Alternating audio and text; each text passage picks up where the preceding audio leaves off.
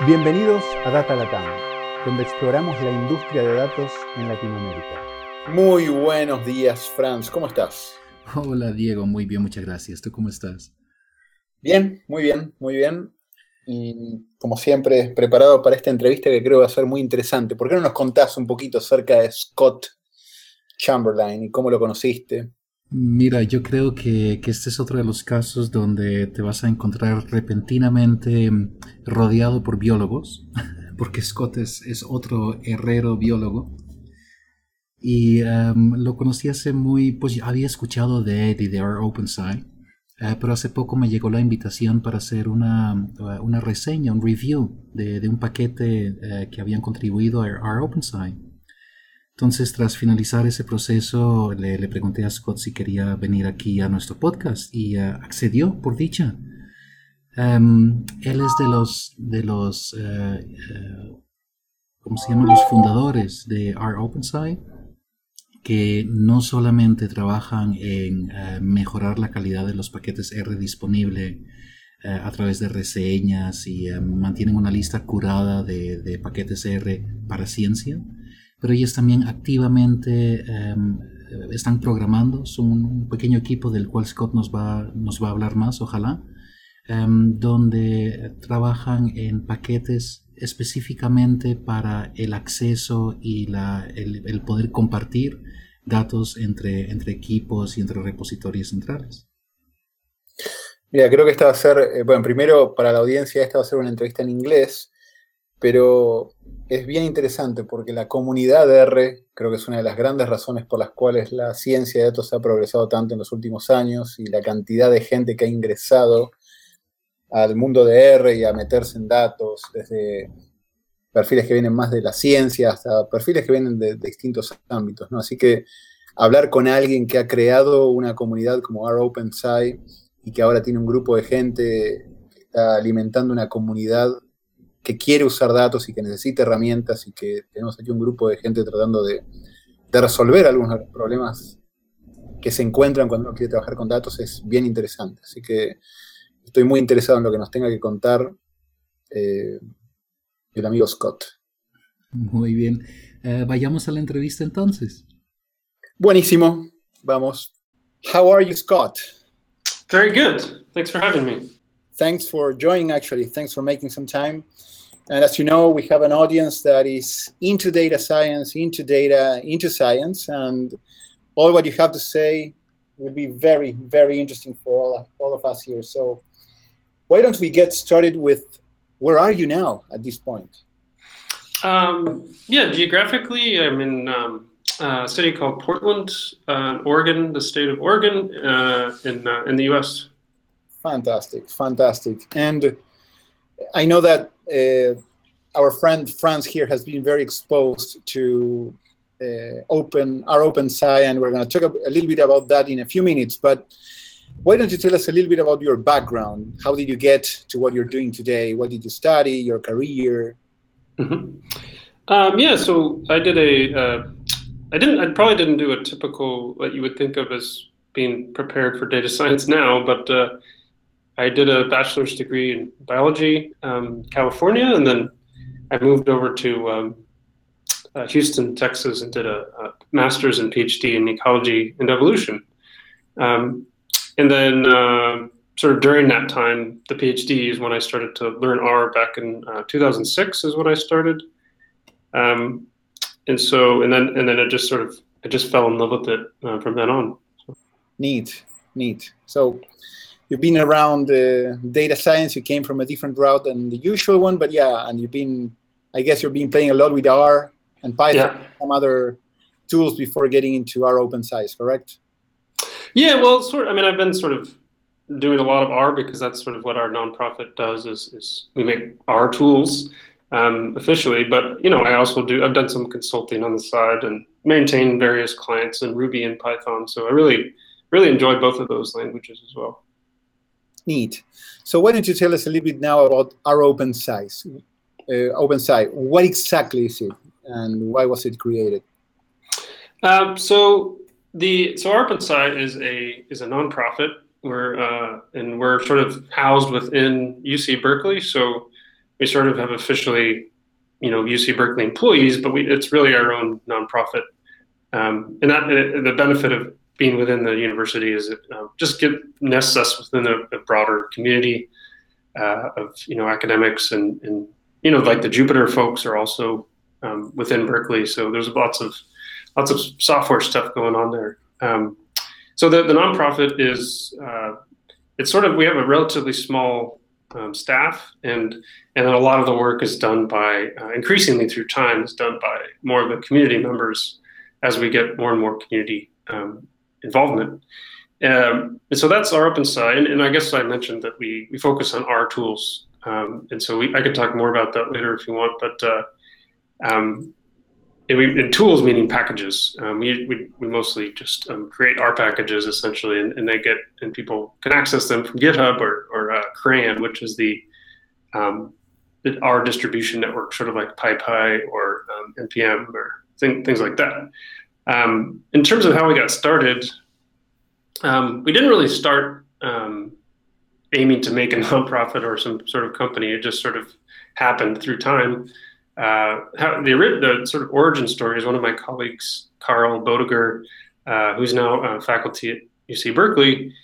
Uh, we, we found that each other were, were blogging about the same thing back in, I don't know, maybe 2010 or so.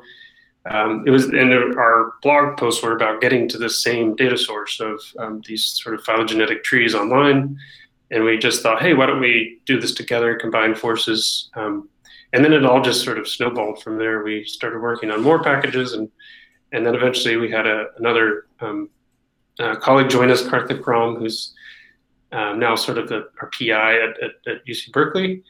And um, yeah, and then it, uh, it all just sort of kept kept growing and growing and growing. Uh, and then you know we eventually got um, funding, and then you know the fundings continued, and um, yeah. So um, and, and and sort of why we created it, I think um, now with some sort of hindsight, is that there were sort of holes in the R package ecosystem, and that we thought that we could, um, and that we were particularly interested in, that we thought we could sort of make a concerted effort to to fill up those holes um, with good with good software tools. Which kind of calls, if you can name a, a, couple of examples? I think it's great. It's a very entrepreneurial way of starting something. You you were working on something, you understood the problem, you saw some holes, and then you want to try to solve them. So, if you can name one or two where you found some examples of things that you were trying to do that you couldn't. Mm-hmm. So the, the biggest one is, is data. So getting getting to data typically on the on the web, uh, and we just thought that you know there's there a lot of the um, databases online that scientists use. Uh, as far as we knew, people were just re- rewriting the same scripts more or less to get the same data. Um, and so we, we, we, wanted to, to, to fill that hole to sort of make good um, clients, you know, using, you know, current software practices, um, best practices, and um, uh, just so that researchers aren't rewriting the same code over and over again, but they're going to use one sort of canonical source for accessing whatever the data is that they, they want to get to. Um, yeah. Clear. And I completely agree. There's so much wasted time of a lot of people trying to do the same thing to get the access to the data. Mm-hmm.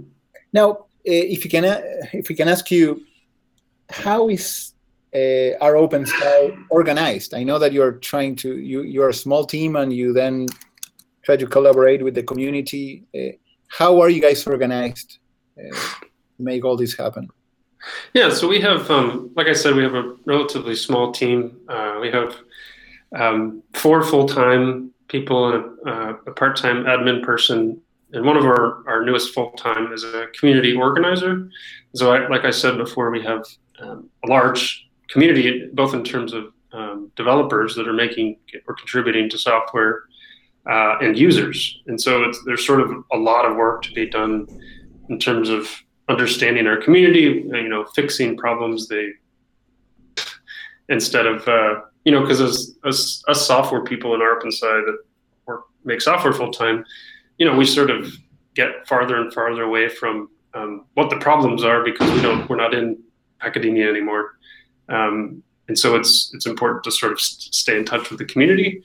Um, and so you know that's uh, that's an important important part to us. Um, there's and we have uh, we're based in the U.S., Canada, and uh, the Netherlands, and um, so it's you know there's some time zone issues, but they're generally not generally not too bad. Um, and, and you know tools like Slack make it really easy to to sort of collaborate across across time zones uh, pretty easily.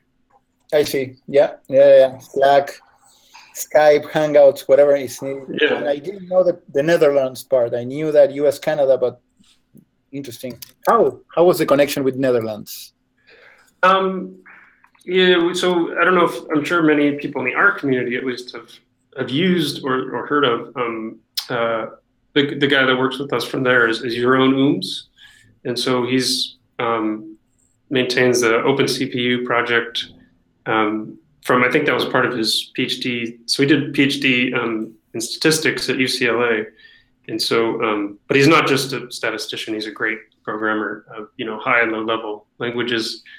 Um, and so we were really lucky to get him. And, and so, you know, he works on a lot of um, low level clients that, you know, scientists and their research articles probably aren't going to cite, but they're probably using packages that use Jeroen's packages because um, he works on you know the, the most common, the most popular curl client you know for HTTP requests and OpenSSL and um, lots of sort of these utilities that everybody uses but may not know about. I wasn't I wasn't aware, Scott, that uh, you guys actually uh, got financed to write software as well. I really thought it was more about um, the, the process of, of curating packages. So, so if if Jeroen is one of, of the guys on your team that is actively programming in R OpenSci, what are mm-hmm. sort of your your goals? So, what what are you focusing on in the software tool generation in your own in your own development? Um, yeah, so that that's um, most of the uh, money that we've gotten in our funding has been for um, making software and maintaining software and sort of and then you know as increasingly through time we have more and more community members and and then it takes you know a little bit more time through time to, to sort of make sure everybody's happy and make sure you know everything's working smoothly um, but uh, I mean, we do we do do some like we have a conference once a year. Uh, this year it's in LA, and it's sort of a um, that can be you know relatively pricey because we sort of pay for everyone to come, which is pretty unusual, I think. Um, but it, I think it, it really um, pays off in terms of, you know, there's just a lot of people that can't afford to travel um, very far, you know, especially if they're coming from different countries, different continents. And so that's a that's an important event to us. Um, that's not really a software thing, although there's some software written there. Um, but yeah, I think I would think the majority of, of sort of time uh, that we that we do is sort of is making software. Um, of course, our community manager is not not doing that so much, but she's sort of facilitating the process uh, of that happening. And if I can ask, so you have a community of people that is, of course, developing solutions, but for the users, right? Usually in any community, you have a few people, one or two percent, that are really actively contributing, and then you have the rest that is using a lot of what is existing out there. So if I were one of those, right, people that will go to our open OpenSci and find things that are useful to me and I can then find cool tools, which would be my profile? Which type of problems am I trying to solve and what am I going to try? What am I going to find in mm-hmm. R OpenSci that is useful to me? Hmm. So, so your question is more about if you wanted to contribute in a no, code? No, actually, no. If if I'm just on our, our user, I'm not into deep programming and solving this mm-hmm. What I'm trying to do is for the majority of the people that may be using R and may be having some type of trouble when they need to solve something, which type of answers will they be able to find when they go to R OpenSci? Uh, and yeah, which type of things should attract people to go to R OpenSci to find what they need? Yeah, so um, so first of all, I think um, since we are able to do this full time, you know, four of us, it, it makes it so that you know if somebody has a question about our software, um, we usually respond very quickly. Um, and you know, if we were all you know doing something else and this was a part time, you know, on the side type of thing, it would be you know we'd have much less time to commit to making sure bugs are fixed fast uh, and stuff like that. So that's that's one point. Um, but I think people would sort of keep, you know, um, that would be one reason that some people might want to come or at least stay in the community. Um, is that we're pretty responsive uh, to, to problems. Uh, in terms of what people might uh, be, be um, might attract them to our open sites, um, we do a lot of data clients, and so it's increasingly getting more and more diverse. But often, if there's you know, if a scientist is working with some type of data on the web, um, they're they're most they're most likely going to find it in R OpenSci, um, unless it's already been created by somebody else. But you know, we have um, sort of dominate that the data space, uh, and then um, yeah, and I think another another reason people might be attracted is um, software review. And so we uh, we do a whole sort of it's almost like if you were reviewing you know research articles, but instead of um, research, it's software. And so um, we do that all out in the open on GitHub. And so it's sort of almost everything is free, and so it's relatively cheap to do. Um, and then uh, I think people really get a lot out of the review, and, and it, like I've never heard, I've only heard great things about it um, the review the review system. And so, I, the, you know, our reviewer pool is growing all the time, and we have more and more submissions all the time, which is great. So. So, for somebody listening here in Latin America that says, "Wow, uh, you know, there's a community out there, I can learn stuff, and I might even get invited to a to a conference in LA," what um, you know, when when when would you actually invite somebody? What are the steps for for getting that level of, of um, uh, inclusion into into the R OpenSci com- uh, community? Uh, well, in terms of the conference, it's it's sort of a it's a model where you know, of course, our staff is always there every year, um, and then we have a sort of core set of people that we know are you know very kind people, very nice. They're you know they're welcoming to newcomers, um, and so we often invite some of those same people back every year. Uh, and then you know we'd always try and invite a like a fair proportion of completely new people that have never been uh, or never been to our conference at least, uh, and that are and that are often relatively sort of early on in their their programming career. Um, and so we're you know hoping to kickstart their careers and you get them you know networking with uh, with people in the field.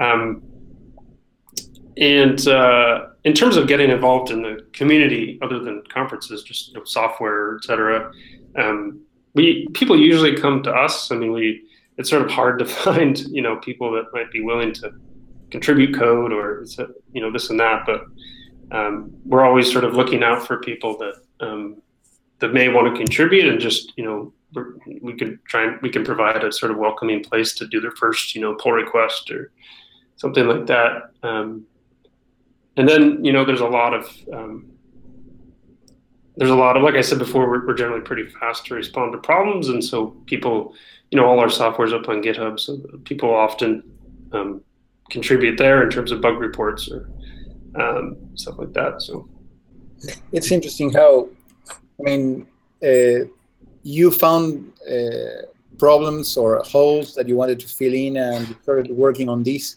what i find fascinating scott is uh, being able to create a a community around these types of things. And I, I would be very interested in uh, learning from you some of the key learnings and key lessons over the past, I, I, I know, maybe year on being able to make this community grow to the next level. Which are the kinds of things that you guys work on in order to be able to attract uh, and to maintain and to uh, work with a community as you're doing now? Mm-hmm. Um, yeah, so I, I, think there's a few few aspects there. Um, like I mentioned, that we try and be very uh, welcoming to newcomers and always positive and and not sort of put people down when they make you know sort of common mistakes that uh, you know when you're first coming into programming. Um, and so we, I think you know people are generally uh, uh appreciate that. and and I, I know I do when I go to a new community. Like if I'm learning, I'm learning C++ right now, and you know it's it's you know much more willing to stick with it if I if, if I ask people questions and they're they're uh, they're nice about it and they, and they help. they're helpful. So that's one of the things that we try and um, do to sort of cultivate our community. Um, uh, one thing that um, when we're sort of, especially when we're breaking out into new fields, like we we're the three of us that started this, we're all ecologists, and so we're, we have a lot of software in that space. But we know when we're breaking out into a new field like history or um, psychology, um, it's it's really important. We think to find people that um, are sort of connected in that world and whatever their domain is, um, and that you know with people that are willing to contribute code and, and maintain um, packages, especially, and that they can go out into their network and talk about it and tell people how to use it. And and so that you know that that's much more effective i think than sort of one of us trying to go into a domain that we don't really know much about. Um, and then you know we get you know one or two people in a certain field and then they'll get more people to contribute and then it sort of, sort of organically grows um, through time. So that's those are sort of two aspects. And you know what i i'm always impressed about how how much the R community has grown. And now you were talking about i don't know being part of other communities where where you're trying to learn. Would you say that there's something specific to the R community because of R per se or R Studio or because of other things, the diversity of people that join this community, if you want. Uh, is there something special about the R community, and what would you be able to comment about how this community has grown in recent years? Um, hmm. Uh, I, I don't know that there's. I know that the um, the the way that R started itself, the software product, um, was a little bit different than um, similar languages like you know Python started you know as a BDFL, and he started it um, very much as a you know computer science background, and um, and so did Matz, you know, that started uh, Ruby, and and you know R was started by you know um, statisticians that you know were primarily working on a software tool to do statistics, and it's grown it's grown much beyond statistics now. But um, and and it's still sort of our core is still, as far as I know, just um, uh, volunteers basically uh, working on maintaining R. So it's a bit it's a bit different where um, in Python and Ruby and JavaScript, there's a lot more sort of corporate involvement and money to be had, is, is at least my impression. And so I think it's somewhat different in that in that respect. Um, uh, some things that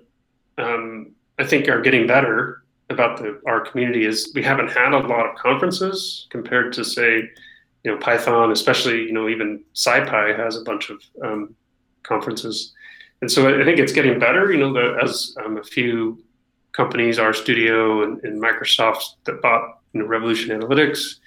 Uh, uh, Mango Consulting is another another group that's that's um, sort of big in the community, and so there's more and more conferences all the time, and uh, really good things sort of get people interested in R and, and get people to network. And another uh, another thing that hasn't been so good, but I think is getting better, is, is diversity of, of people involved in the community, and so that's one of the things I mentioned with uh, I mentioned our our conference that we do every year, and you know part of the reason we want to pay for everybody is sort of like we can we can sort of get a really diverse group whereas if um, it was just you know hey you got to pay all your own way and and all that that you know you'd probably get only people that could really afford to do it and um, stuff like that so i think we're you know really excited that the diversity part is getting better um, i mean it's still pretty one-sided uh, in terms of set of people involved, but it, you know, I think it's getting better uh, all the time.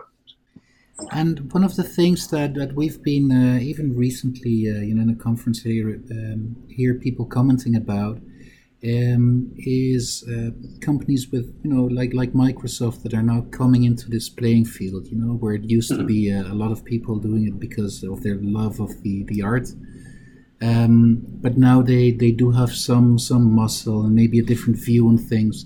Do you feel that this has an impact or may have an impact in the future and how things work? I mean, you're talking about uh, corporate involvement. Yeah, yeah, especially Yeah. from uh, f- yeah, uh, from you know different distributions now gaining hold. People asking, should I intr- uh, should I install the Microsoft version or the CRAN version?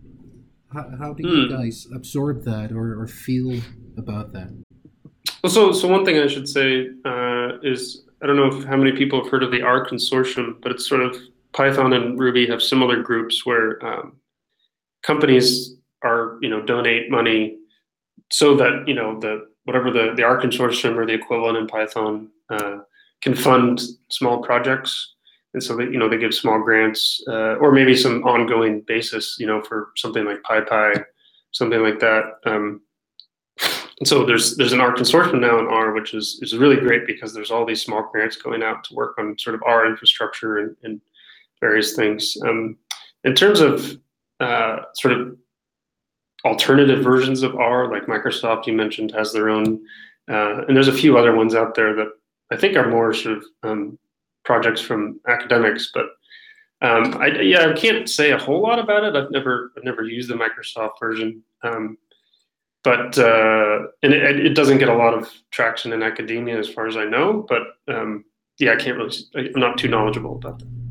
Uh, one question uh, that is related to data at the beginning, Scott, you mentioned that one of the key problems that you were trying to solve early on when you guys started this was being able to access the data and not needing to rewrite for every every person the, the same scripts, right? Uh, have you heard about the data refuge uh, project and what do you think about the issues related to scientific data, uh, scientific government data, if you want, that is now kind of being protected by some people? What's what have you heard and what do you think about all these?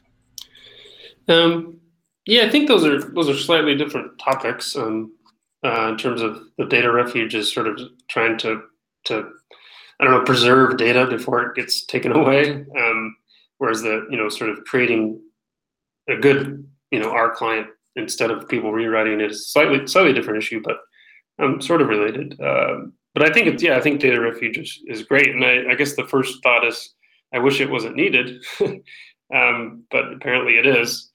Um, and if, for people not aware, uh, it's a sort of just a initiative, a group of um, uh, people all over the country, sort of trying to um, mostly, um, I think, all government data, federal government data, uh, mostly is the target. So organizations like NOAA, um, national, you know, the atmospheric administration that that provides a lot of climate data. Um, you know, and all, all there's you know a ton of federal organizations that are that are all potentially at risk. Um, and basically, it's you know our, our current administration wanting to um, not be very science focused, uh, and they you know actively sort of um, against it really. And so there's a you know there's a lot of people sort of working on how do we how do we back up all this data in case it gets taken away, um, in case the websites go down and the databases get you know destroyed. And so um, yeah, I actually went to one of the events here um, a few months a few months back in here in Portland, and it was great. I mean, there's you know such a diversity of different people there, librarians and scientists and programmers and all these people. And uh, and I haven't I haven't done a whole lot myself, but I keep meaning to to to to do it. And I'm I'm just yeah great grateful that a lot of people are are sort of really smart people are working on this problem. Agreed. I think that yeah. Uh, valuable data that is out there. I agree with you. First, is two different problems, uh, but yeah, being able to have that, such valuable data available makes a lot of sense. And yeah, hopefully that remains in one way or the other. Look, eh, I was going to ask you. Uh, I mean, there has been. I mean, this community has been interesting to me, and I see it from outside. I'm not a developer myself, uh, but I've been able to develop early on in my days and then came back now and see a lot of different people from different profiles being part of this community. I think that people enjoy learning to use R and feeling that they're being able to program and do cool things with data. And data is also a very cool thing lately. Uh, but for the people like you that are developing packages, right? And there are about 10,000 of those in the R uh, ecosystem. Have you seen any evolution about how and which type of packages are being developed? Uh, any any trends that you've seen? Um, yeah, so um, the the one thing I mentioned was um, it's sort of R started off sort of, um, as a mainly a tool for doing statistics, sort of like um, SAS or SPSS. Um, but it's it's grown. Uh, it's I think it's growing quickly, much beyond just statistics.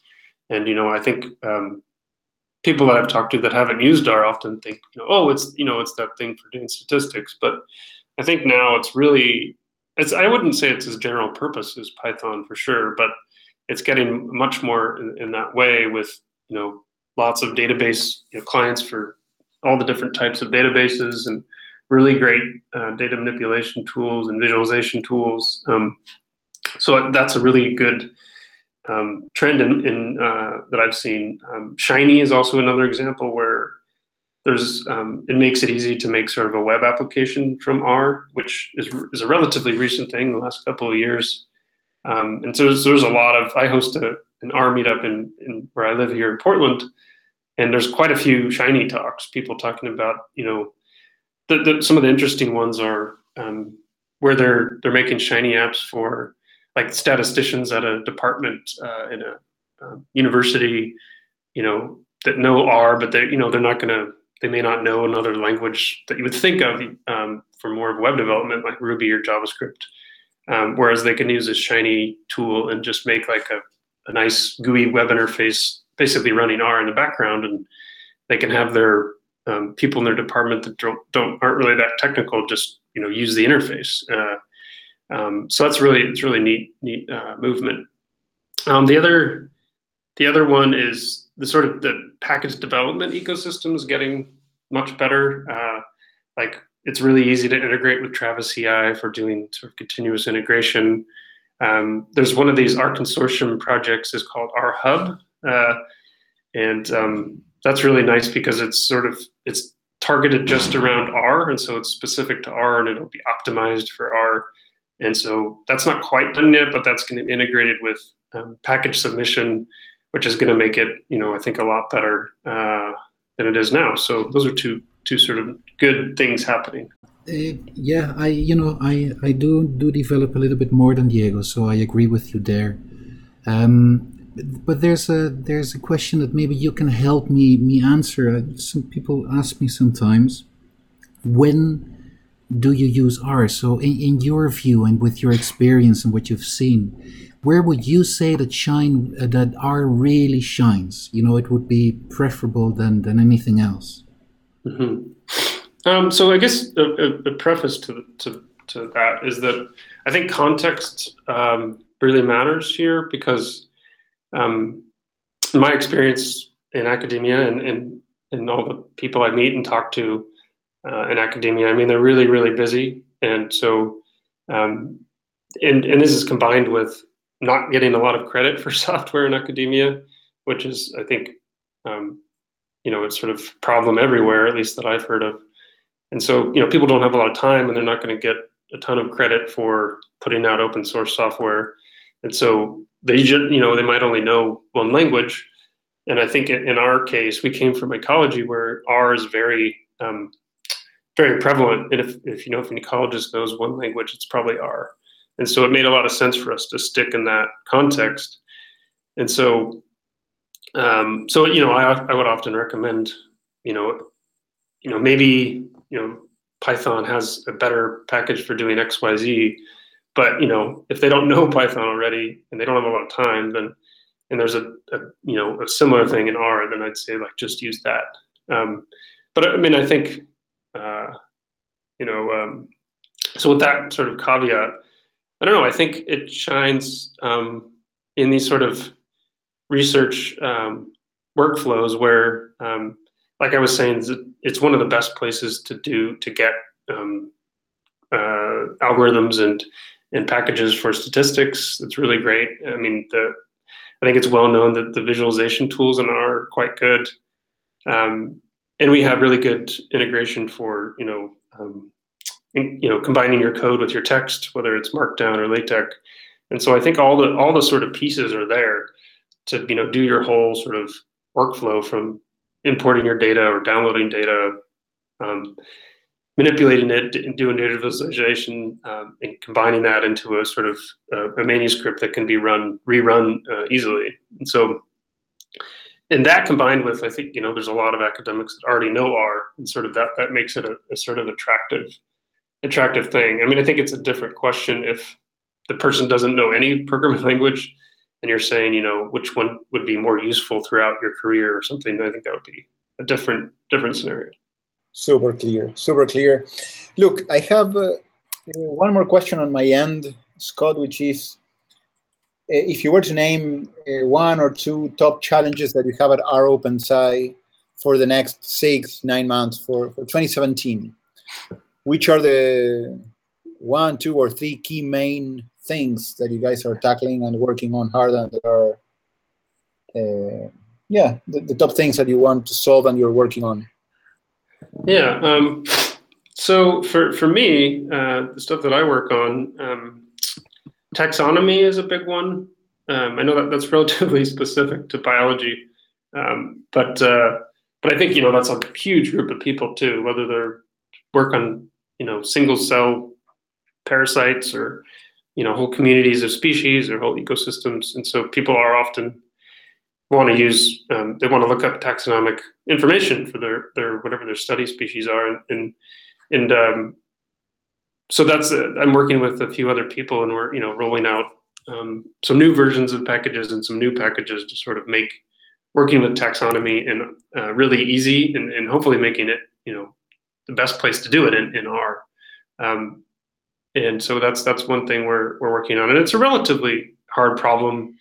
Um, there's you know there's because um, it ranges from people that have you know five species that they want to look up information on to you know somebody that might have a hundred thousand names. Um, and that person with the sort of bigger data is not going to want to use a, a, web service probably because they're often um, it's just too slow. And so you know having local versions of databases when available uh, is a really is a really nice thing for the, the bigger data problems. Um, the there's also um, we're sort of working on um, on some uh, geospatial tools as well, and there's already quite a bit of geospatial tools um, in R, so we're sort of trying to um, not duplicate effort, uh, but work on um, GeoJSON specific tools, and it's just a sort of uh, JSON um, based form data format that is you know has a spec and all these things for so how to how to specify geospatial data, um, whether they're polygons or points, etc. And so we have a whole suite of, of tools trying to make that really easy. Um, and it's it's not quite there yet, not quite satisfied, but you know we're we're making progress. Um, yeah, I would say those are those are those are two examples. Now, fantastic examples that really show the nature of the things that you guys are solving. Look, Scott, one last question on my end. You mentioned, of course, your conference. You mentioned that you're part of some, I mean, when you're trying to learn something new, you go to different uh, groups and communities. But what does a guy like you uh, do to stay up to date on the things that you're interested in in the R world? I would like to get one or two names of uh, people in the R community that you follow to, to stay up to date on cool things. Um, yeah, so there's a lots. I took some notes on this. There's quite a few different um, venues to, to look to follow follow up on on things. Uh, so for blogs, um, the R, R Studio has a blog that's it's always interesting to read, and you know when they announce new packages. Um, a blog is sometimes interesting when they're rolling out new features on the website, or um, and for that matter, it's uh, GitLab is pretty interesting too. Sort of these sort of two groups sort of um, I don't know competing in a way. Uh, it's nice to see what they do. Um, I like to sort of I like to follow uh, Kenneth Reitz, who's the in the Python world. I'm sure everybody's heard of him. Who made uh, maintains requests package uh, for HTTP uh, requests. Um, Jeff Atwood's blog, who started uh, involved in starting Stack Overflow. It's always somewhat interesting stuff. Um, Tom MacWright, who just used to work at Mapbox, uh, left now. He does a lot of JavaScript-based geospatial stuff, and so that's it's always pretty pretty interesting. Um, the in terms of individual people, I usually don't focus on people too much, but following the, um, in R, the hashtag on Twitter is rstats, so R S T A T S. And so, you know, that, that makes it easy to sort of find new blog posts or new projects that people are working on.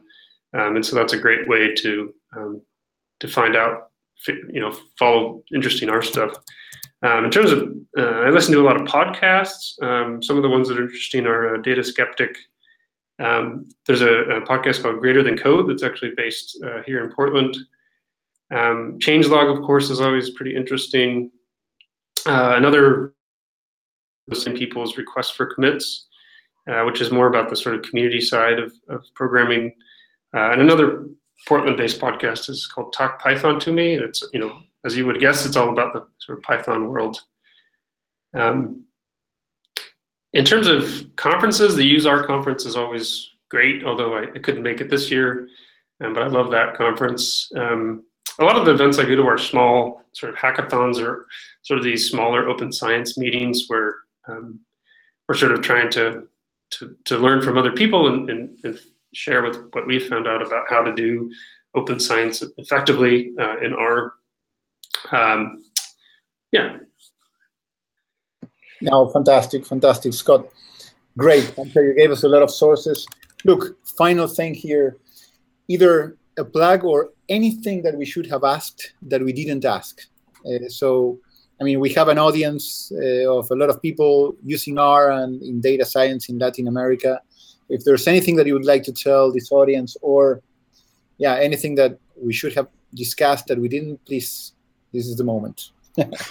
yeah. Uh, so I, I think um, you know I, I would just encourage um, people to to get in touch with us if they have any have any problems. Uh, you know, there's it's so hard to to know what what problems people have, uh, and so it, it, really helps if people can come to us and say, hey, you know, I I got this problem. Um, I can't figure it out. I need some help, or um, or maybe they have a, a package and they want to get uh, an R package and they want to get do some software review, and it also has to sort of fit within our themes of what we do. But you know, they can they can go to our onboarding uh, repository. It's just rOpenSci slash onboarding on GitHub, uh, and and you know, uh, ask us if it's a good fit, and you know, go through the review process. And I think a lot of people have talked about how they learned a lot from that. So yeah, just get in touch with us um, about any problems you have and see if we can help, and then you know encourage people to either submit a package for review or or even volunteer to be a reviewer uh, in, in, in our in our system there. Um, yeah, that, that's that's it. Fantastic, man. Look, uh, kudos for what you're doing. Fantastic to see groups of people like you doing uh, what you're doing for the R community and contributing code and solutions. So thank you, best luck, and we'll be in touch, Scott. Thank you, okay, thanks very much. Gracias por acompañarnos en nuestra exploración del mundo de ciencia de datos en este Data Latam Podcast. Cada dos semanas encontrarás un nuevo episodio en datalatam.com o iTunes. Si te gustó este podcast, déjanos comentarios en Facebook.